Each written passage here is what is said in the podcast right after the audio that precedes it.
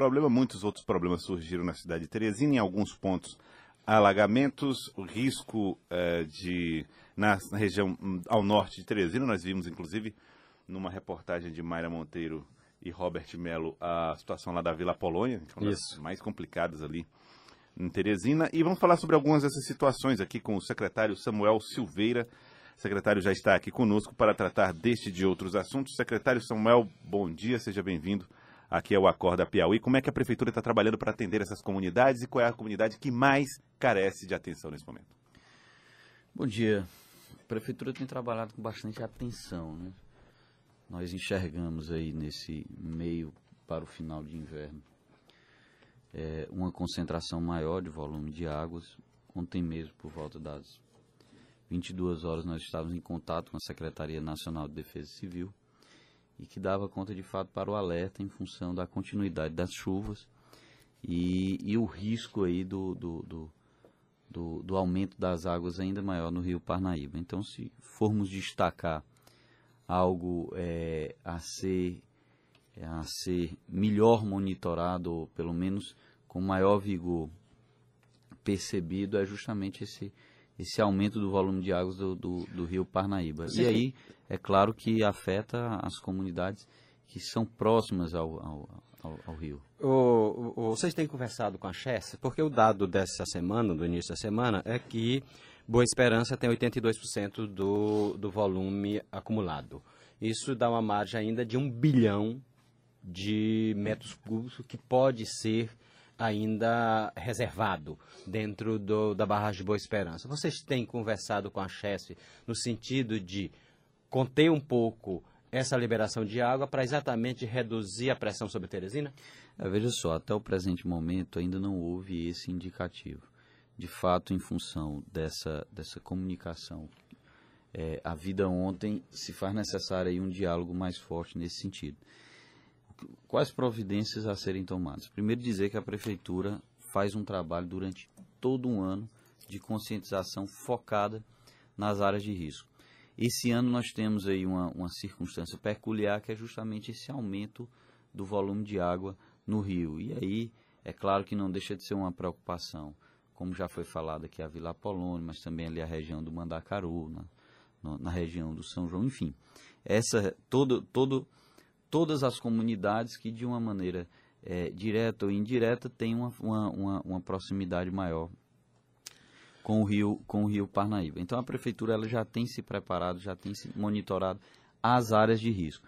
Agora há uma atenção mais forte para a proximidade dos rios. Ontem mesmo nós fizemos uma reunião de emergência com todos os setores envolvidos, interna corporis da secretaria, justamente para buscar um plano emergencial Hoje nós devemos fortalecer o diálogo com as SDUs, sobretudo lembrando a importância de termos é, caminhões para que eventualmente é, é, seja aí, é, é, intensificada a necessidade da retirada de famílias de eventuais casas que estejam nas proximidades. Já houve alguma família Rio. retirada, secretário Samuel? Hoje nós temos, de janeiro a março, 170 famílias que foram notificadas a saírem pela Defesa Civil de suas casas. 21 famílias foram efetivamente removidas pelo risco de desabamento de suas residências. Uhum. Mas, lembrando, essas, essas, essas notificações e essas remoções são pertinentes às áreas de risco, que é algo que Teresina já lida com bastante habitualidade e que, no nosso, ao nosso ver, tem, tem dado uma resposta adequada. A circunstância peculiar é justamente por esse aumento do volume de águas, o risco de um desabrigamento coletivo. Vamos considerar aí que realmente haja o, o que haja um transbordamento das águas do rio, chegue aí e, e, metade de um bairro venha a estar alagado. Então isso é uma situação diferenciada. No entanto, de há muito tempo, Teresina não enxerga mais a realidade de abrigamento em escolas, em igrejas e, e, e situações e estruturas do gênero para o abrigamento de pessoas, dada a sua organização a partir da criação do programa Cidade Solidária, que hoje tem 240 famílias é, abrigadas, em que a prefeitura patrocina o chamado aluguel social, a pessoa sai de sua residência, é acolhida ou na vizinhança ou dentro do seu familiar e a prefeitura paga para que haja esse abrigamento. É também é importante frisar que já houve um aumento nesse, nesse valor. No início dessa gestão era da ordem de 180 reais, nós conseguimos aí um aumento para 250 reais. E, e, e, esse programa ele tem dado uma, uma boa resposta. Nessa, nesse mês de abril, preocupado com, com, com, com esse alerta, esse, essa, essa perspectiva da constância das chuvas e até mesmo de um aumento delas, há já uma, um olhar mais diferenciado, não só para o acolhimento individual, mas também a atenção para um, um eventual é, acolhimento coletivo. Mas a, a, o trabalho é sempre para que não se fuja à regra e que nós tenhamos aí sempre o abrigamento é, em famílias. É, secretário Samuel Silveira, a gente sempre tem visto né, como justificativa dessa situação dramática o fato de ah, tá chovendo mais do que a média. O, o problema é que a gente tem visto esse tipo de ocorrência este ano, ano passado, ano atrasado, ano retrasado, sempre a gente tem algum tipo de ocorrência desse tipo, de, dessa, nessa mesma situação, e sempre com a perspectiva de construção das galerias que nunca se efetivo. Quando é que a gente vai ter um, a, a, solução desses problemas das galerias? A gente pode citar várias, mas, por exemplo, a da Zona Leste, aqui é da São Pedro, que, que a, a população pede, a situação pede e a gente não tem essas obras. Meu caro Fenelon, me permita aí humildemente discordar. O que é que nós temos em Teresina, e aí é, um é uma questão sim que desemboca nas galerias. É, com o volume de águas, algumas avenidas que se concentram aí, é, se represa a água e há uma dificuldade de passagem, sobretudo de carros.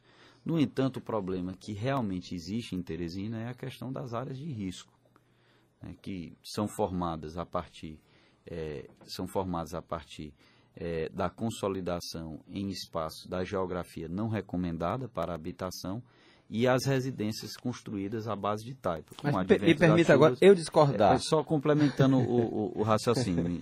Veja só, então o que é que o que é que o que é que há?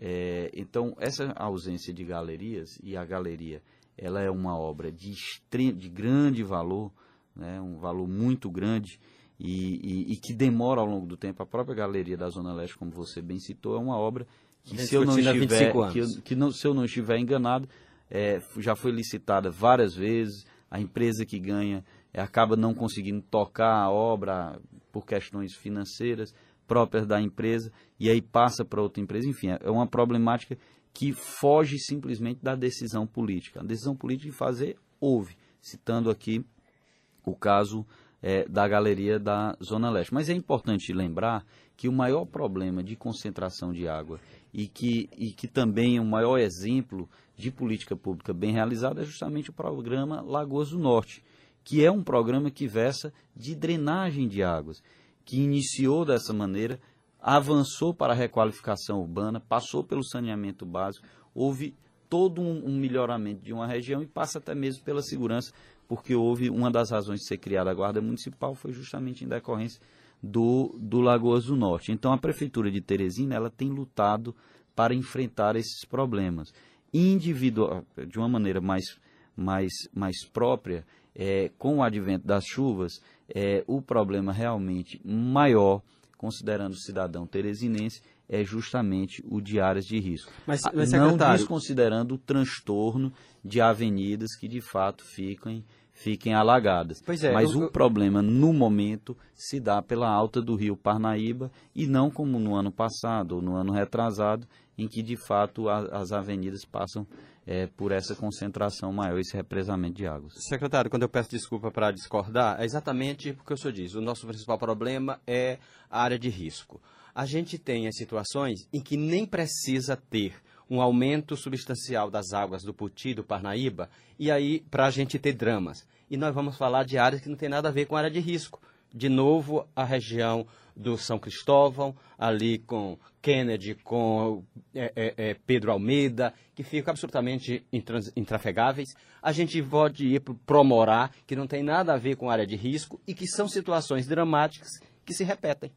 É, veja só, então você acaba de ir ao encontro da, da nossa fala, relacionando o tráfego, né, a circulação de veículos com a avenida. Para morar foi feito um, um, um, uma obra lá, melhorando a, a, a situação é, de passagem de águas, né, deve ser fortalecida. Agora, de fato, a situação que mais chama a atenção é, é, é o represamento de águas ali na região do São Cristóvão, que tem particularmente essa galeria, essa galeria que historicamente vem se tentando realizar e por problemas outros que fogem até mesmo à decisão política não tem sido não tem sido é, concluída. É, secretário Samuel Silveira, o prefeito Firmino Filho ontem anunciou que decretará hoje estado de emergência. Qual é a dificuldade, qual é a, a que tipo de benefício a decretação desse estado de emergência deve trazer para o combate aos efeitos da chuva? Veja só, nós tivemos no ano passado uma situação também de decretação do estado de emergência. E eu quero aqui destacar a região do, do residencial Dilma Rousseff, que era uma ocupação, é área de risco, vai aí na, na, no sentido daquele exemplo que nós citamos, geografia irregular e habitações à base de taipa.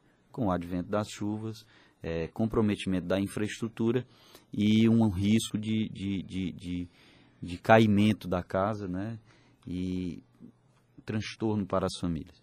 Com o decreto emergencial foi possível uma parceria é, muito bem sucedida que inclusive decorreu uma ideia que nós estamos tentando implantar.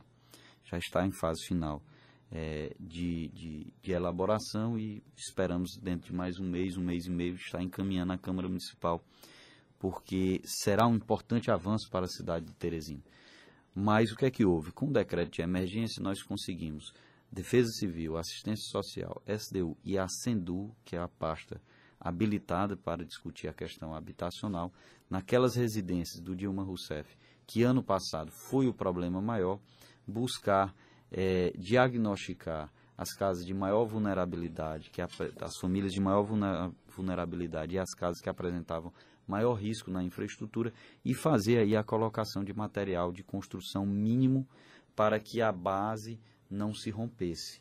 No inverno desse ano, essas mesmas casas que foram atendidas ano passado não apresentaram esse problema, o que evitou o crescimento do número do programa Cidade Solidária para aquela região. Qual foi a ideia tida a partir disso? Tomamos a decisão, graças à sensibilidade do prefeito Firmino Filho, de projetar um novo benefício eventual. Fazendo um esclarecimento aqui, é, para que não, quem não é da área, benefício eventual é, um, é, um, é uma forma que a assistência social tem de chegar a momentos de emergência e debelar essa situação crítica para aquela família que está em vulnerabilidade social. Com dinheiro? Não, não necessariamente com dinheiro. Por exemplo, nós temos é, é, o kit, o, o, o o kit acolhimento, por exemplo, kit limpeza aí no, também. É, e queremos criar um benefício eventual que seja relacionada a essa parte de construção. Nas famílias que estejam no Cidade Solidária, uhum. como muitas delas são provenientes de área de risco, naquela regra que nós já citamos aqui, fazer a colocação desse material de construção mínimo para, para essas famílias, essas famílias se encarregarem do fortalecimento de suas residências e aí elas saírem do programa Cidade Solidária. É, de uma forma fiscal é mais interessante e também é, é, de uma maneira até mesmo humana é mais resolutiva, porque as famílias, tido como, ten, tendo como exemplo as famílias do Dilma Rousseff, que tiveram esse problema no ano passado, esse ano não apresentaram. E queremos, com a implantação é, dessa regra, a colocação desse novo benefício eventual, é, também diminuir essa problemática de famílias desabrigadas é, a partir das chuvas. O decreto, só essa questão do decreto, o decreto ele já é, vai ser assinado hoje ou já está publicado hoje? Decreto de, de Não tenho como lhe informar, acredito que seja, seja assinado e publicado hoje. É, o prefeito ah, disse ontem que seria Ser assinado, assinado hoje. hoje. né? E, é. e deixou para hoje a assinatura do, do decreto de emergência. De qualquer forma, as condições estão postas. Estão né? postas. Secretário Samuel, é, aproveitando, já estamos chegando perto do fim da nossa entrevista, mas gostaria de fazer uma pergunta agora a respeito de política para o senhor. É, o seu partido, o PSDB, enfrenta nesse momento uma, uma dificuldade de, por conta de divisões internas, isso em nível estadual. Em nível local. E nacional também. E nacional também. Mas é. em nível local, assumirá a presidência do seu partido o, deputado, o vereador Edson Mello, né? E aí, a partir dessa construção, espera-se criar um cenário de maior harmonia dentro da sigla. E existe uma preocupação: as novas regras eleitorais. É, com o fim das coligações, os partidos precisam fortalecer é, os seus quadros. O senhor tem, tem tido preocupação com esse assunto é, em relação à sobrevivência política? É, e como é que o senhor tem acompanhado essas discussões e até o fortalecimento do PSDB na capital? Veja só, o vereador Edson Mello é um dos vereadores mais experientes é, da nossa capital. Né? Então, posso dizer que é um dos políticos também mais sagazes que existem é, na nossa classe política no momento. Então, partido chegando aí ao seu direcionamento, é, tendo ele à frente, nós acreditamos que haverá uma composição de uma boa chapa proporcional é, que tornará viável a eleição da, do, dos seus quadros. Né? Toda eleição ela, ela tem um, um um risco muito alto e um, um grau de dificuldade que é cada vez mais crescente. Mas nós enxergamos que a maior dificuldade é justamente fazer crer ao eleitor um modelo de gestão. E, e, e, isso será fortemente discutido.